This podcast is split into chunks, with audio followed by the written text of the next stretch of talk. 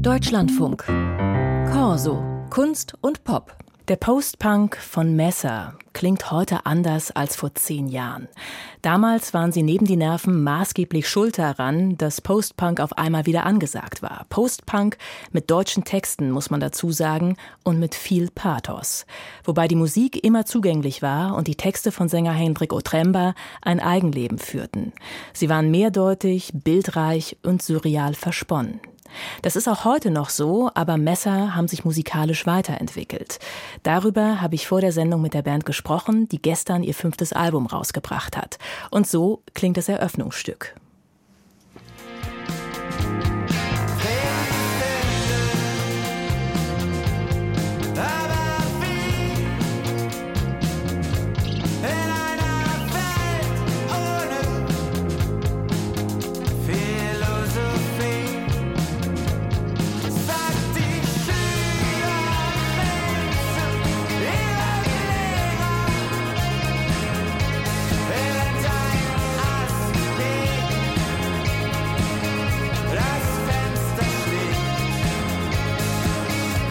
Der Song Frieden finden von Messer aus dem Album Kratermusik. Zwei der vier Musiker waren bei uns zu Gast, der Sänger der Band Hendrik Utremba und der Schlagzeuger Philipp Wulff. Auf dem Plattencover sieht man etwas, das an eine karge, zerklüftete Mondlandschaft erinnert.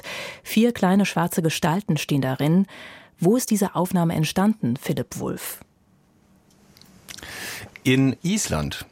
Die hat aber niemand von uns gemacht, sondern ein guter und äh, langjähriger Freund, der so Kunstfotografie macht. Und als wir dann so den Titel Kratermusik uns ausgedacht hatten und noch nach einem Cover suchten, fiel mir dieses Bild ein, das ich bei ihm schon einmal gesehen hatte. Moritz Hagedorn heißt der Fotograf. Mhm. Das seid gar nicht ihr, diese vier Striche in doch, der Landschaft. Doch. Man soll sich das natürlich schon so denken können. Na, das sind wir nicht. Aber mittlerweile glaube ich, dass wir es sind. Kratermusik heißt das Album. Irgendwie ist es ein schöner Begriff und gleichzeitig steckt Zerstörung da drin. Was war Ihre Intention mit diesem Titel? Ja, ein Stück weit glaube ich auch genau das. Also, dass das ein Wort ist, was nicht eindeutig ist, was vielleicht auch so ein bisschen zum Vokabular der Band passt. Also es gibt irgendwie bei uns so ein Gefühl für Messerwörter, Messerbegriffe. Entweder ist es ein ein Messerwort oder nicht. Und das war definitiv eins. Was Drin muss denn ein Messerwort haben, um ein Messerwort zu werden? Ich glaube, unter Umständen eine Vieldeutigkeit, eine gewisse Schärfe, eine, eine gewisse Zeitlosigkeit. Zeitlosigkeit, das mhm. ist ganz wichtig. Und Krater, ähm, da gehen auch unsere Interpretationen oder die ersten Assoziationen, die wir hatten innerhalb der Band, ähm, auseinander. Und das beweist dann immer, dass es ein gutes Wort ist, weil ein Krater sowohl irgendwie was Explosives und dadurch wahnsinnig Lebendiges sein kann, aber es kann ja auch etwas danach sein, nach einer Zerstörung zum Beispiel. Genau. Aber eben ein Begriff, der zumindest dazu anregt oder einen vielleicht auch ein bisschen dazu nötigt, über ihn nachzudenken und den irgendwie so zu betreten selbst was draus zu machen, ja. Sie eröffnen die Platte ja mit dem Song Frieden finden. Und gleich in der ersten Zeile fragen Sie dann aber Frieden finden, aber wie in einer Welt ohne Philosophie, sagt die Schülerin zu ihrem Lehrer. Wie ist dieser Song entstanden? Also musikalisch denke ich, dass der zumindest sich fast aufdrängt für einen Beginn. Wir hatten so ein paar Reihenfolgen an Stücken durchprobiert, als die Songs alle fertig waren und wir waren uns bei dem ziemlich schnell einig. Sowas ist dann nicht geplant, aber dann war auch dieser Auftakt im Hinblick auf den Text in unserer Wahrnehmung irgendwie ein guter weil er halt mit einer Frage beginnt. Und äh, ich glaube, das ist etwas, was irgendwie sich auch so bei uns durchs Werk zieht, dass wir eher fragen, als dass wir irgendwie Antworten liefern und meistens uns auch selber fragen, weil das irgendwie, glaube ich, auch für uns eine Form von einer Art, weiß nicht, poetischem Denken ist oder so.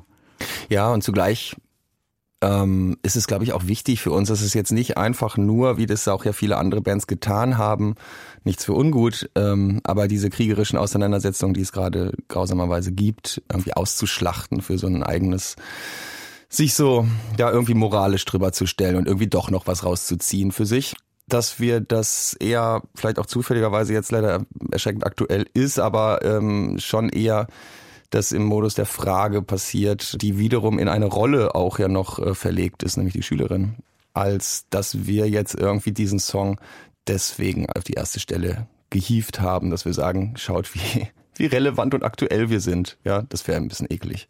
Mir erschien es so, als ob dieses Album sehr stark aus einer Wachtraumperspektive erzählt wird. Die Realität ist in Fragmenten noch da, aber auch der Wunsch zu flüchten, wie in dem Song Der Taucher zum Beispiel. Es gibt einen Song im falschen Traum, auch auf diesem Album und zum Schluss scheint die Welt überwunden zu mhm. sein. Was ist das für eine Erzählung? Ja, das ist eine, eine Kratererzählung. Also wenn ich die Texte schreibe, ist das ein, ein langer Prozess. Manchmal entstehen die Texte äh, ganz spontan und es dauert ein paar Minuten und manchmal kriechen da Fragmente aus Jahren aus den Notizbüchern irgendwie zusammen und finden irgendwie mehr aus so einer aus einem Eigenleben zusammen. Und für mich ist das eine Erzählung in diesem Fall, die schon auch zurückblickt. Ähm, genau, aber das von einem späteren Zeitpunkt aus. Also es ist irgendwie eine Platte, die, die sich von einem danach perspektiviert. Eine Platte aus der Zukunft. Ja, unsere letzte Platte hieß No Future Days und jetzt, jetzt haben wir, haben wir eine Platte aus der Zukunft gemacht, die zurückblickt vielleicht. Mhm. Und damit ja auch natürlich was über unsere Gegenwart vielleicht wissen möchte. Ähm, genau. Ich mag solche und ich kann gut damit arbeiten, mit Konstruktionen, ähm, die in der Zeit springen, um auch Gegenwart aus verschiedenen Winkeln zu beleuchten. Und in der Zukunft, wie wir ja wissen, geht das halt nur durch eine Fiktionalisierung. Dann lassen Sie uns mal ans Ende der Platte sozusagen mhm. springen, um zurückzuschauen. Das hier ist der Song Am Ende einer großen Verwirrung.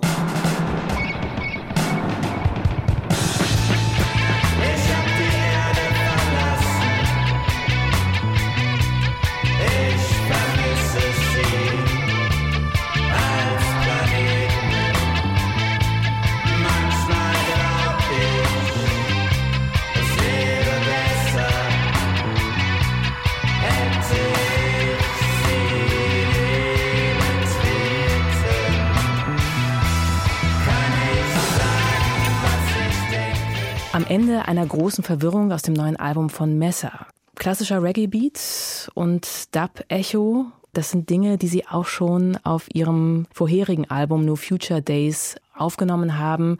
Und diesen Weg gehen Sie jetzt konsequent weiter. Ja, aber nicht ausschließlich. Also es gibt diese Stücke, in denen man sich dann wirklich auch bewusst diesem, diesen Verfahrensweisen zuwendet. Also das heißt auch sozusagen die Produktionstechnik als ein Instrument zu begreifen mhm. und eben genau mit diesen äh, Delay-Effekten zu arbeiten. Ähm, aber es gibt daneben dann nach wie vor ja auch ziemlich äh, punkige Stücke, sage ich mal. Und insofern ist das nur eine Facette, die wir uns jetzt, glaube ich, so ein bisschen mitgenommen haben, äh, weil die einem, weil die so schön offen ist und um diese ähm, Möglichkeitsräume, ähm, wo man viel herumprobieren kann, geht's uns eh und schon immer. Und mhm. deswegen war sozusagen diese hinzugekommene Affinität zu Dub und Reggae, äh, glaube ich, äh, schlüssig. Mhm. So. Und ich ja. finde gerade, dass das Stück, das, das irgendwie so, ja auch zurückgelehnter ist, vielleicht in der Wirkung, dass das am Ende kommt, passt auch zu dem, worüber wir gerade gesprochen haben. Dass, also der, der Text beginnt, ich habe die Erde verlassen. Das ist ja letztlich der radikalste Rückblick auf unsere Zivilisation in einer Fiktion. Und dass das in so einem Modus von ich muss mich jetzt vielleicht auch zurücklehnen und mal darüber nachdenken und das betrachten, ähm, schließt sich mir irgendwie ganz gut. Also wir haben auch oft sehr pathetische, äh, sehr klimaxartige Stücke irgendwie ans Ende gesetzt und da haben wir jetzt eins, das einen eher entspannt entlässt. Ich finde nicht nur auf diesem Stück, sondern insgesamt ist da eine viel größere Verspieltheit mhm. auf einmal zu hören bei Messer. Es klingt kompakter auf eine Art und Weise und groove-orientierter. Mhm. Es liegt auch daran, dass ihre Stimme sehr viel stärker mit der übrigen Band verschmilzt. Mhm. Wir haben es gelernt langsam. Sie haben es langsam gelernt. Ist das so? Ja, das ist eine, ähm, ja, ist eine wunderbare Beobachtung. Also ähm, so sehe ich die Platte auch, ich so auch, höre ich ja. die Platte auch. Ähm, und es ist auch schon intendiert, auch wenn nicht immer so klar bewusst gemacht. Das ist jetzt ein Paradox, aber ähm, wir haben selber erst, nachdem die Platte fertig war, gemerkt, diese, diese diese unglaubliche Schwere, dieser Pathos, der ist irgendwie weg. Und das war jetzt nicht so nach Plan gearbeitet, sondern ist, glaube ich, ein sehr ähm, natürlicher Prozess bei uns gewesen. Es ist die Frage im Raum, ob wir das jetzt irgendwie als Erwachsener beze selber bezeichnen wollen würden, weil äh, man sich auf anderen Ebenen auch gegen das Wort vielleicht sträubt. Ach, ich so, bin total gerne erwachsen. Ja, aber man will ja auch weiter wachsen vielleicht und nicht ausgewachsen sein oder so. Naja, mal gucken. Das ist dann wieder eine Frage für die Zukunft. Mhm. Aber genau, für den Moment ist es uns, glaube ich, hier wirklich ähm, sehr oder so gut wie auf noch keinen bisherigen Platten gelungen, eben sozusagen das, was jeder von uns Vieren so mitbringen kann, zu einem schönen Ganzen zu verweben. Wenn diese Messerplatte erwachsen ist, wird die nächste vielleicht dement. Oder grenzdebil. Oder grenzdebil. Das ist schon, das könnte man über jede Platte sagen von uns. Hatten wir schon. Philipp Wulff und Hendrik Utremba von der Band Messer. Das neue Album heißt Kratermusik und damit geht das Quartett ab dem 9. März auf Tour. Los geht's in Münster, dann geht's weiter nach Bielefeld, Hamburg, Köln und München und das hier ist der Song Taucher.